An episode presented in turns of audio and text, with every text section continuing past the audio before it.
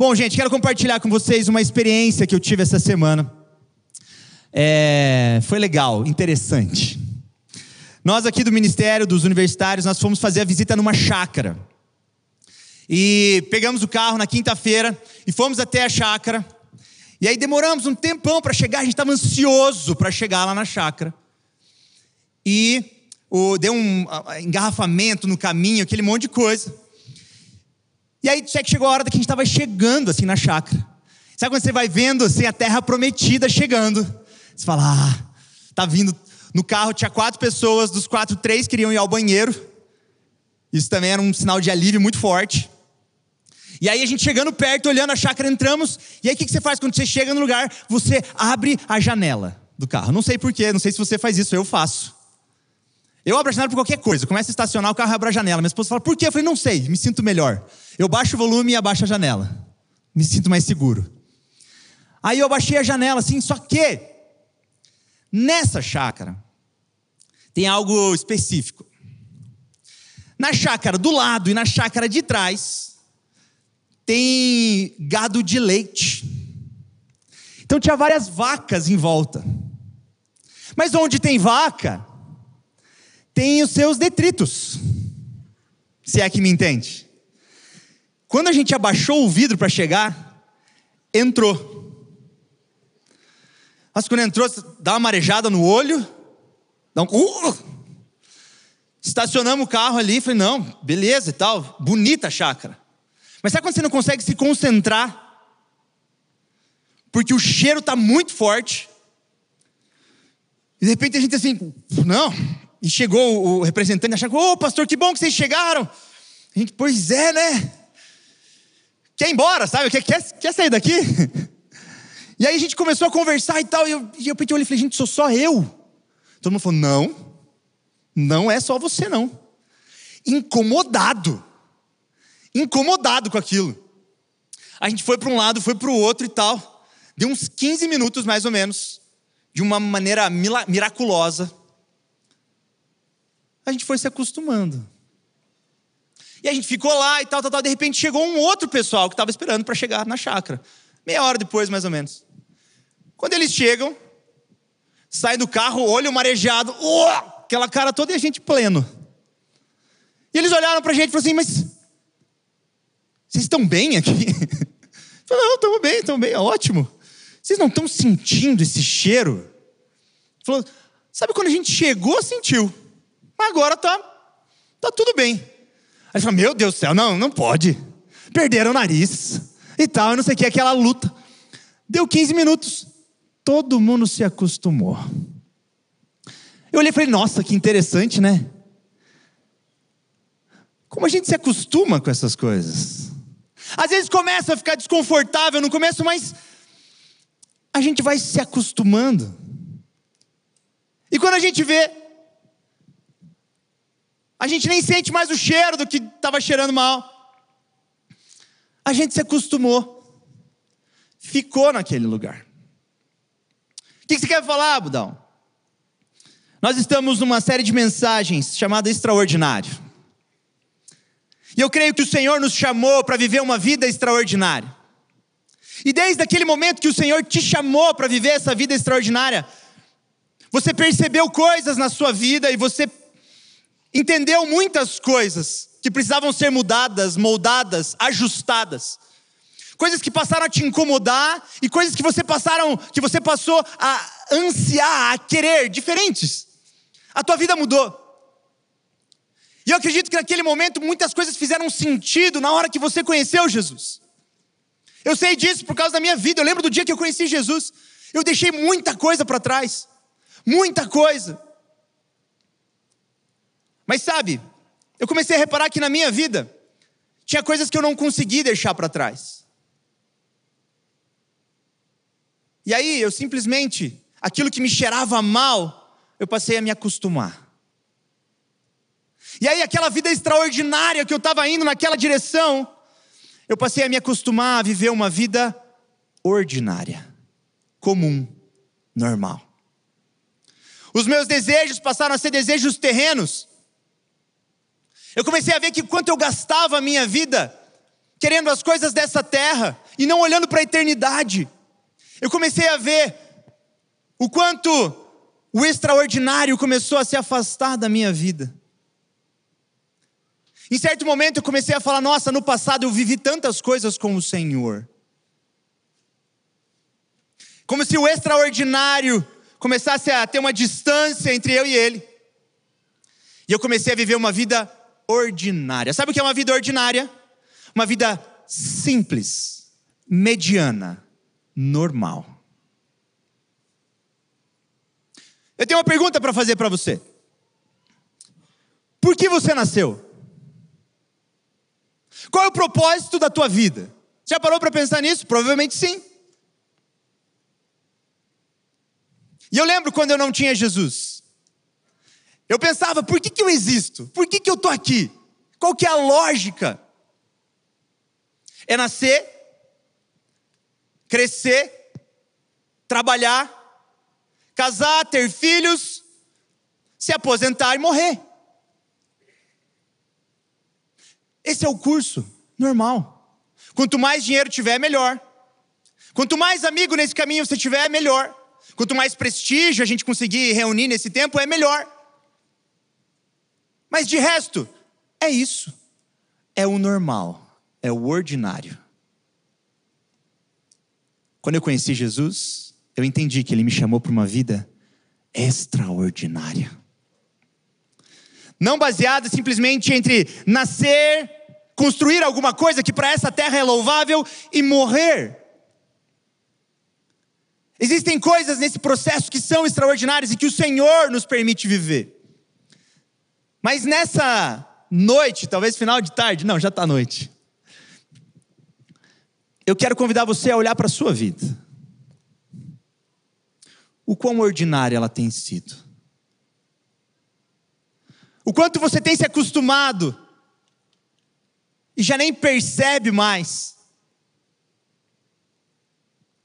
E a tua vida voltou a ser uma vida normal, sem certas coisas, sem grandes pecados, não. Mas as metas, elas são apenas terrenas. É viagem, é um número, é um lugar que você quer morar, é uma TV maior, é um carro. Desculpa, cara, eu preciso te falar. Você está no ordinário. E tantas vezes eu me vejo nesse lugar também. Eu acredito que o Senhor tem para nós um caminho. Um caminho para a gente chegar nesse extraordinário do Senhor. Por isso eu quero pedir para você pegar a sua Bíblia e abrir ela no livro de Isaías. Abra sua Bíblia no livro de Isaías 6.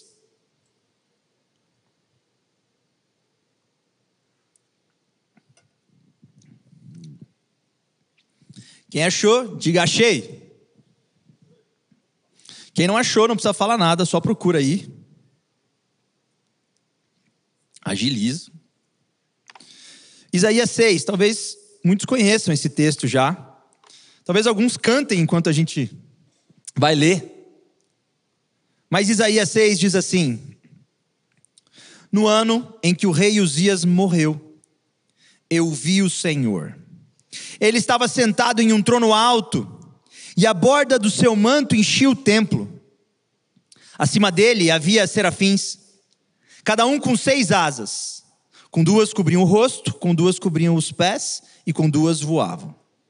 Diziam em voz alta uns aos outros: Santo, Santo, Santo é o Senhor dos exércitos. Toda a terra está cheia da sua glória. Suas vozes sacudiam o templo até os alicerces, e todo o edifício estava cheio de fumaça. Então eu disse: Estou perdido, é o meu fim pois eu sou um homem de lábios impuros e vivo no meio de pessoas de lábios impuros.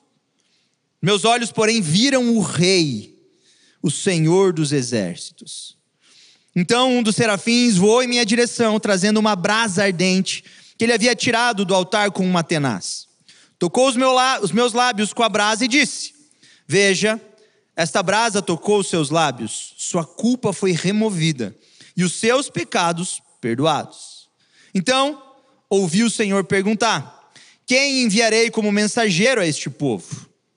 Quem irá por nós? Então eu respondi: Aqui estou, envia-me. Senhor Jesus, obrigado, Pai, pela tua palavra. Ela é rica, Jesus.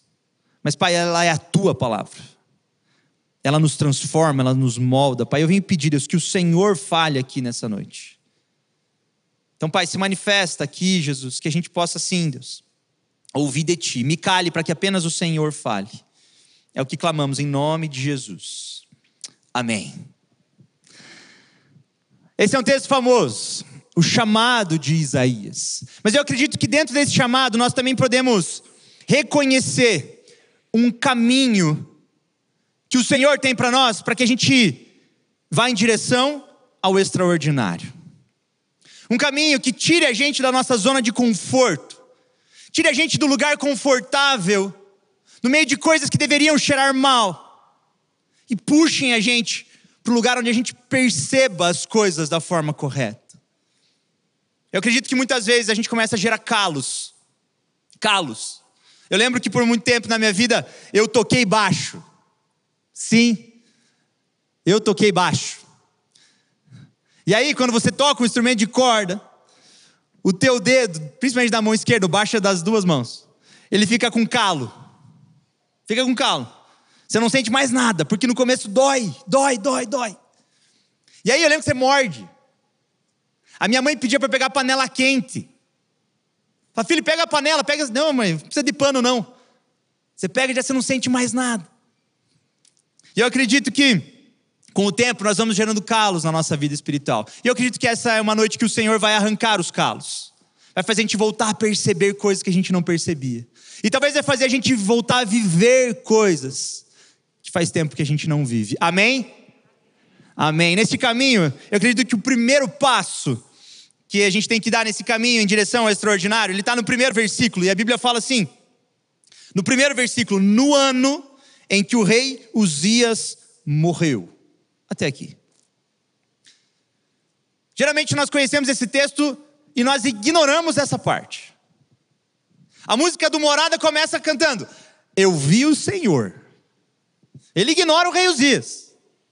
Mas quem foi o rei Uzias? O que, que isso significa? Rei Uzias foi um grande rei. Um grande rei. Você vai ver a Bíblia falando tanto em 2 Reis quanto em 2 Crônicas histórias desse rei. Mas o final da vida dele, ele desliza. Ele está com certeza no rol dos grandes reis de Israel. E aí, quando a gente vai vendo essa história, vai vendo que ele perde o prumo ele se afasta das coisas de Deus. E aí ele fala que no ano em que ele morreu. Mas por que, que ele está falando sobre o ano de morte? Quando você vai datar alguma coisa, geralmente ele vai falar assim, no ano do reinado do rei, tal. Ele não vai falar do ano da morte, até porque, historicamente, a gente sabe que esse rei, ele já não estava reinando, foi apenas o dia da morte, o filho dele já estava reinando. Então por que está falando sobre esse rei? E eu li várias coisas sobre isso, mas eu achei muito interessante. O pastor Luciano Subirá vai falar que, na visão de Isaías, ele vê o rei. Ele vê um alto e sublime trono, vestes com orla. E ele fala: Ah, meu Deus, eu vi o rei. Mais à frente. Ele tem um encontro com o rei. Mas no início do texto ele fala: no ano em que morreu o rei. Ou seja, existe um rei, existe um reino, mas precisou morrer um rei, para que Isaías pudesse ver o rei da glória. O primeiro passo na direção do extraordinário aqui, um rei tem que morrer. Um rei precisa morrer. existe um trono. E nesse trono há lugar para um rei. E como a gente gosta de colocar pessoas e coisas nesse trono. Mas para a gente ir na direção do extraordinário, se tem alguém sentado nesse trono que não é o Senhor, esse rei tem que morrer. Esse rei tem que sair daí. Todos nós temos um reino. Talvez você seja esse reino, você mesmo. E você é o rei do reino. Você toma as decisões sobre a sua vida. Você define para onde você vai, o que você vai fazer, até mesmo por que você vai fazer. Você acha que você é o rei. Acontece que chega uma hora que um rei tem que sair do trono. Porque no reino existe só um rei. Existe um termo que era usado antigamente, ou melhor, a gente usa às vezes. Minha avó falava: Que é isso, menino? Parece que tem um rei na barriga. Já ouviu? Parece que tem um rei na barriga. Eu falo, engraçado, né? Parece um reizinho aqui. Eu fui estudar para ver o que, que isso significava. O que, que queria dizer o rei na barriga. Antigamente, quem era a pessoa mais importante do reino? O rei. A pessoa mais importante do reino era o rei, exceto uma época. Sabe qual? Quando a rainha estava grávida. Se ela estava grávida do primeiro filho, sabe o que significava? Que ela tinha o rei na barriga. E naquela época, o rei deixava de ser a pessoa mais importante. Sabe quem era a pessoa mais importante? Quem tinha o rei na barriga. Então ela era tratada melhor do que o rei. Só que chegava uma hora que nascia o príncipe. E aí, ela achava que podia ser tratada novamente, como do mesmo jeito que ela era tratada antes. E aí chegavam para ela e falavam assim: Você está achando que você está com o rei na barriga ainda? Acontece que muitas vezes a gente pensa que a gente ainda está com o rei na barriga. É confortável para nós pegar o controle das coisas. A gente gosta de ter o controle. E sabe, entregar o controle é difícil. É muito difícil. Chegar para o Senhor e falar: Senhor, dirige a minha vida. É muito difícil. Mas eu acredito que a maioria de nós já fez isso. Falou: Senhor, o Senhor é dono de tudo. Mas existe algo que é a postura depois da entrega. Eu vou te explicar. Eu vou te explicar. Há um tempo atrás, eu e minha esposa, nós fomos passar o ano novo em outra cidade, na praia. E aí eu fui ver os documentos do carro e os meus documentos e eu descobri que a minha carteira tinha vencido. Fazia duas semanas. E aí eu falei, tudo bem. A carteira dela estava em dia. Eu falei, amor, você vai dirigindo. Peguei a chave do carro. Falei, brilha. Falei, vou aproveitar para descansar. Com dois filhos no carro, isso é impossível, né? Você sabe.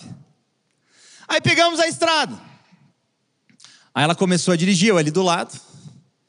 Foi chegando perto um carro, eu freiei. Ela, o que, que foi? Eu falei, nada, nada não.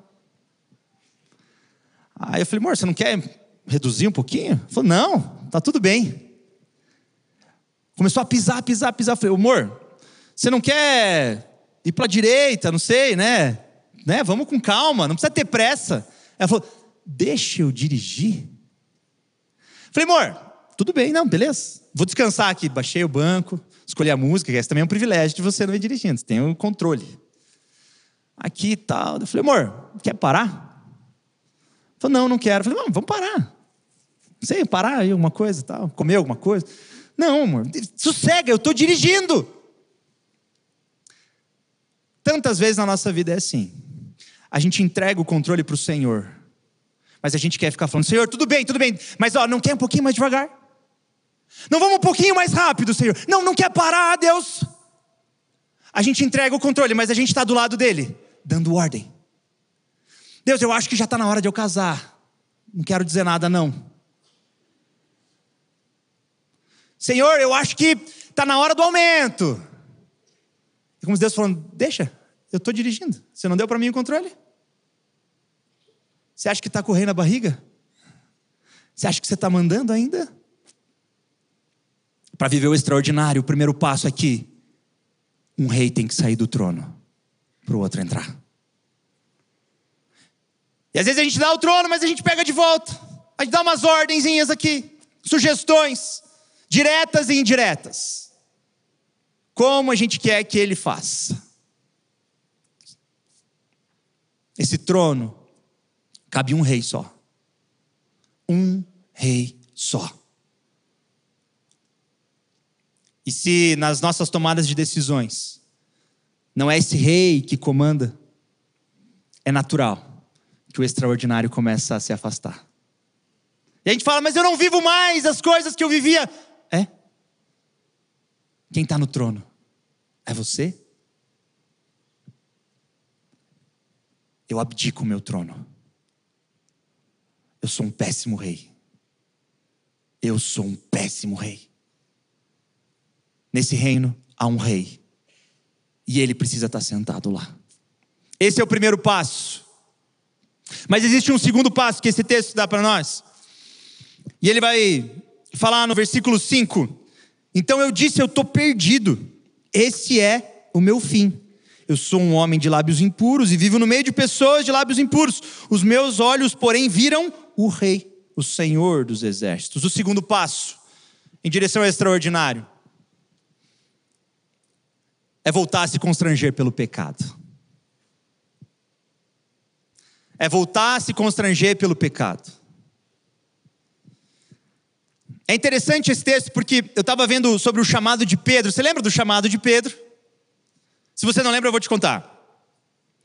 Pedro estava tinha trabalhado a manhã inteira, tentado pescar e estava lavando as redes vazias. Estava lá.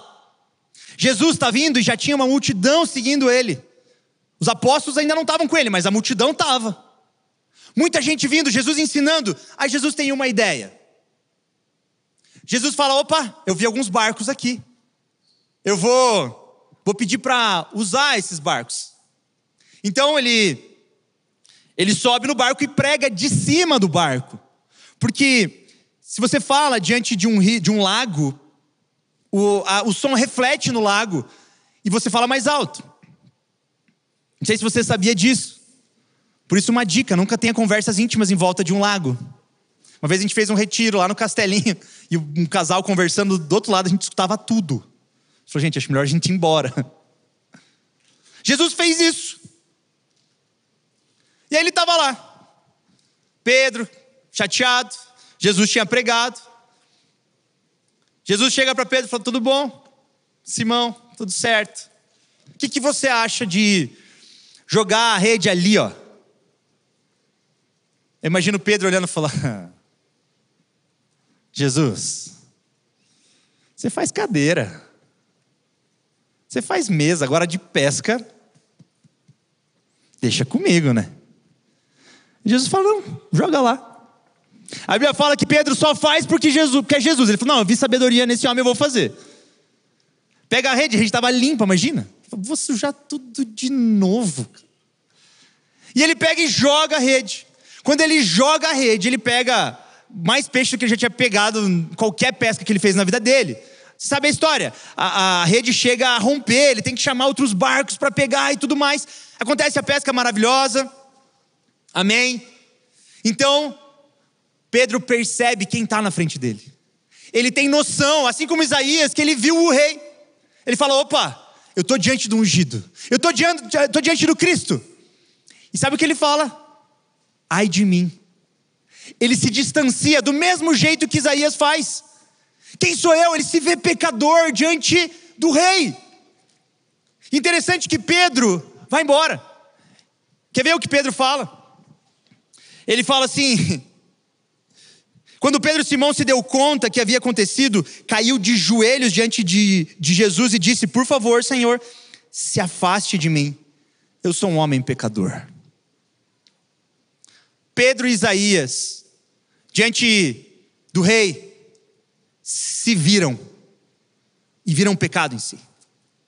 Tentaram se afastar, se viram indigno. Mas tanto no caso de Isaías quanto no caso de Pedro, Deus se aproxima. Quando a gente conhece Jesus, a gente se vê sujo. Mas com o tempo, a gente vai se acostumando com a sujeira. E aí a gente acha que o nosso pecado está escondido do Senhor. A verdade é que a gente precisa voltar a se ver pecador. Nós não estamos mais no pecado da mesma forma. Mas achar que é merecedor, achar que é digno, está errado. E quantas vezes a gente fica do lado de cá confortável, bem com o pecado? Abraçado com os nossos pecadinhos de estimação. Pecados pequenos, pecados que não, cara, não tem tanto problema assim. Pecados talvez que a nossa sociedade já acolheu e aceitou. Mas é pecado. Segundo passo na direção do extraordinário é a gente voltar a se ver. Quanto mais perto da luz nós estamos, mais sujo a gente consegue ver que a gente está. Imagina que você está numa estrada, seu carro estraga. Sempre que você está numa estrada, o carro estraga, o que, que você faz? Abre o capô. Por quê? Não sei. Você abre o capô e fica olhando. É, tem o um motor aí. O motor está aqui, isso eu garanto. Aí, aí você fica olhando. Imagina que você começa a mexer ali, mexe no motor, mexe daqui para cá, vê se a mangueira está presa, se não sei o quê, se tem óleo, se tem água, se tem. não sei. Aí você fala, tá, eu preciso pedir ajuda. Pega o telefone sem sinal. Você dá aquela coçada na testa. Fala, eu lembro de um posto uns 5 quilômetros atrás. Lá vou eu. Tá noite, escuro. Vai você no caminho. Anda, anda, anda, anda, anda, anda, anda, anda. Dá 5 quilômetros de caminhada, você vai ver o posto de longe, aquela luz batendo. Você olha e fala: Meu Deus, cheguei.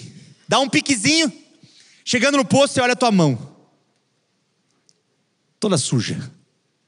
Fala: Meu Deus. Irmão, é seguinte, meu carro estragou lá, eu preciso de ajuda e tal, reboque, não sei o que, tal, tal, tal. Só que eu preciso lavar minha mão. O cara fala, tá bom. Aí você vai lá, lava a sua mão. Você fala, cara, acho que eu vou no banheiro. Aí quando você vai chegando no banheiro, você se olha no espelho. Lembra aquela passada de mão na testa? A testa tá suja. Aí o banheiro tá mais claro, você vê que tua roupa tá suja. Você consegue ver? que no escuro você não percebeu o quão sujo você estava. Mas quando a luz vem, e quanto mais perto da luz a gente está, mais a gente vê que a gente está sujo. Sabe o que eu quero te dizer? Se você não consegue ver sujeira em você, é porque você está longe da luz. Se você não consegue ver a tua falha e o teu erro, é porque você está longe da luz. E aí a gente precisa se aproximar da luz de novo. E dói, porque daí a gente olha e fala: Nossa, eu estava sujo. Eu falei com o frentista, eu estava todo sujo. É, você estava todo sujo. É interessante quando a gente se vê sujo, a gente fica envergonhado. E é nessa hora que Deus fala: Não, não, não, não é hora de vergonha, é, aqui, é assim mesmo, vem. Pedro fala: Não, se é fácil. Ele fala: Não, agora você vai ser pescador de homens.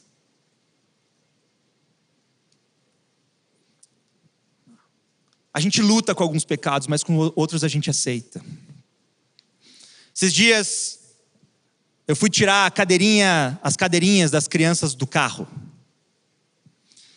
Quem aqui tem filho pequeno, menos de 10 anos? Levanta a mão. Já tirou as cadeirinhas deles do carro? Meu Deus do céu. Você começa a chacoalhar. Eu comecei a chacoalhar, caiu uma, uma batata do Mac. Fazia um mês que eu não ia no Mac. E aí. Aí você bate o banco, bate o banco, bate o banco, bate o banco, bate o banco, bate o banco. Continua sujo. A Bia ganhou um, uma, um caderno. É você mesmo. e aí, ela ganhou o caderno, né? Aí na primeira página do caderno tem adesivos. E ela, adesivos, adesivos e tal. E a gente eu dirigindo aqui e tal. Daí ela colou o adesivo aqui, ó, no vidro. Ela, ah, filha, vidro não e tal. Briguei, né? Aí quando eu fui tirar, saiu um pouquinho do insufilme. Falei, ai, não. Aí eu botei adesivo de novo. Aí, aí, quando eu coloquei de novo, né, deu aval. Se você for ver a janela do meu carro, meu amigo, é só adesivo. Você vê um Ford Ka Sedan com um monte de adesivo por dentro, do lado direito, assim atrás, é o meu carro. Se acostumei. É. Chegou uma hora que eu falei, cara, vai ter que trocar esse filme mesmo? Deixa aí. Deixa. Fica até bonitinho, charmoso. Mostra que tem criança. O que eu quero dizer é que muitas vezes a gente começa a lutar com alguns pecados. E alguns a gente vence. Outros ficam mais difíceis. E aí vai dar mais trabalho. A gente fala: ah, deixa esse aí. Deixa esse aí. Aí a gente já não vê mais tanto problema na mentira no trabalho, como a gente viu em algum momento, tentou tirar, mas não deu. Com a preguiça, com a gula, com tanta coisa que a gente foi deixando lá. E a religiosidade faz a gente ficar feliz com isso. Não, esse é um pecado que está tudo certo, está tudo sob controle, esse daqui. Aquele ali, não. Existe uma uma equação que a gente tem que fazer. É um. Como que é o nome daquilo? É, tipo um diagrama, assim, sabe? Eu vou tentar explicar para você melhor. Imagina que existe dois caminhos, tá? Existe dois lugares. Aqui nós temos a pureza. E aqui desse outro lado, nós temos a imoralidade, o pecado. Tipo o céu e tipo o inferno. Pureza e aqui a gente tem é, imoralidade, tá? Lá é o bem, aqui é o mal. E aí, cara, existe esse caminho. Para onde que você quer ir? Para pureza ou para imoralidade? Vai, pode falar. Ouvi pureza, graças a Deus. E aí, você quer ir para lá, né? A gente quer ir para lá. Quando a gente conhece Jesus, a gente tem noção do pecado, a gente cai no meio desse lugar aqui. Fala, caramba, para onde que eu quero? Nossa, eu tô para cá, eu quero ir para lá. E aí a gente vai caminhando nessa direção. E aí que você fala, nossa, eu vi aqui que eu falo muito palavrão. Deixa eu tirar isso aqui da minha vida. Você, opa, deixa para trás, eu vou andar mais para cá. Nossa, eu estou vendo como eu sou. Nossa, eu estou murmurando. Cara, deixa eu agradecer mais pelas coisas. Você, opa, estou aqui mais perto. Nossa, eu fumo maconha. Pare de fumar maconha. Aí você parou de fumar maconha. Olha que legal. Pertinho aqui, ó. Olha, que incrível. Mas aí, você chega aqui num ponto e que você já não faz mais aquelas coisas. Mas, preste atenção, você estava indo nessa direção, mas você começa a negociar algumas coisas. Algumas coisas que você faz, deixou de fazer, você volta a fazer um pouco, ou você deixa de lutar. E aí sabe o que acontece? Você começa a andar naquela direção. Você não volta a fazer os mesmos pecados. Você não volta a fumar maconha, a falar palavrão. Você não comete os mesmos pecados, porém, você está indo naquela direção. Nesse ponto, a religiosidade vai olhar para você e falar assim: tudo bem, pelo menos você está pertinho daqui. Pelo menos. Pelo menos não tem grandes pecados ou coisas erradas. Agora você pensa em alguém que está bem pertinho aqui, quase no colo do capeta. E aí esse cara aqui conheceu Jesus.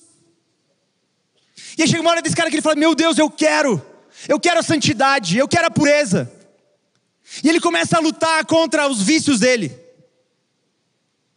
Lutar de verdade. Contra os pecados dele. E ele está indo nessa direção. Ele está se esforçando. Está lutando contra o pecado. A religião vai olhar para esse cara e falar assim: nossa, coitado dele. Agora eu acredito que Deus olha toda essa situação e vê alguém lutando contra o pecado e alguém acostumado com o pecado, de quem você acha que ele se agrada? Verdade que tantas vezes eu me vejo lá.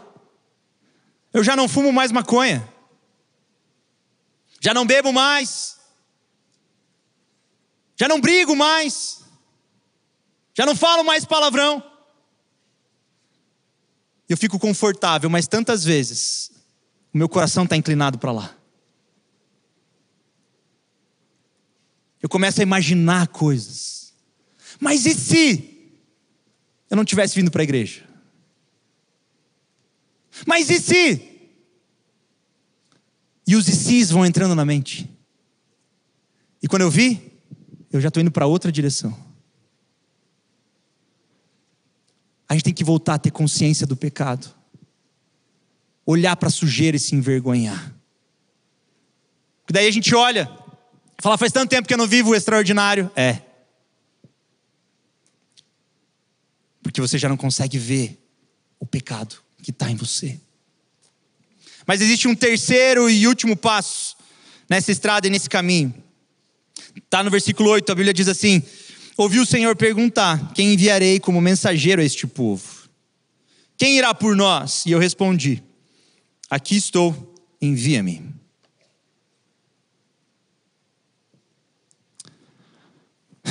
Tantas vezes a gente fala que a gente queria estar vivendo o extraordinário mas nós deixamos para trás as responsabilidades e coisas que o Senhor colocou nas nossas mãos. Eu estou falando aqui para crente velho.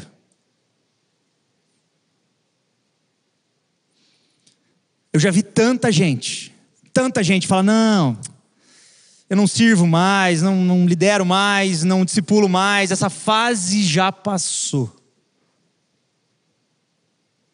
Querido, se Deus colocou um dom na tua vida e você está enterrando, você tem que dar conta disso.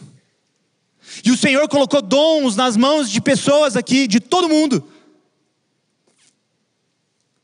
Quer viver o extraordinário? Assuma as responsabilidades. A palavra do Senhor foi: quem vai? Não foi necessariamente um convite específico para ele, ele só falou: está precisando. Quem vai? Isaías bate no peito e fala: Eu vou. Ao convite de Jesus para Pedro, ele fala: Vem ser pescador de homens. Qual era a lógica daquilo? Nenhuma. Pedro sabia ser pescador. É como se Jesus tivesse dado prosperidade para o negócio dele e ele fala: Não, agora eu abro mão.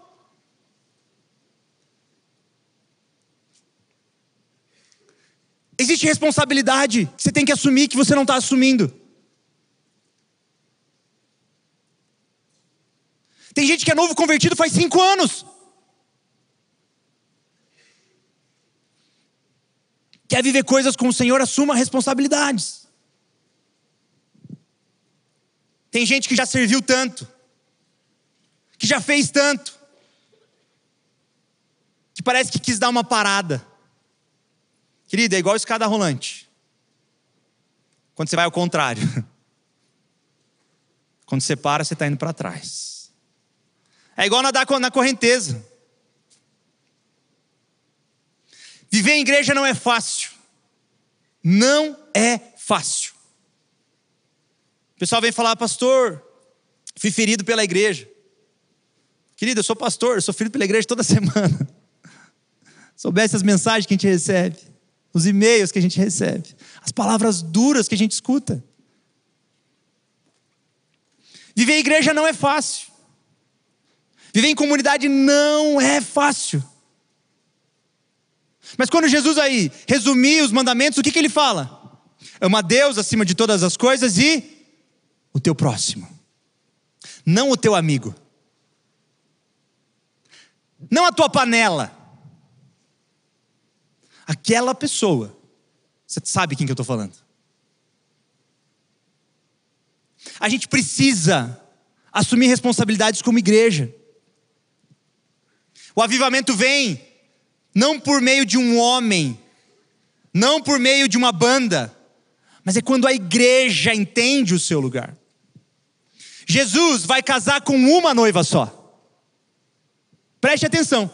Jesus vai casar com uma noiva só. E às vezes parece que essa noiva tem uma doença autoimune. Sabe o que é uma doença autoimune? Eu tenho uma doença autoimune. É quando o próprio corpo começa a agredir ele mesmo.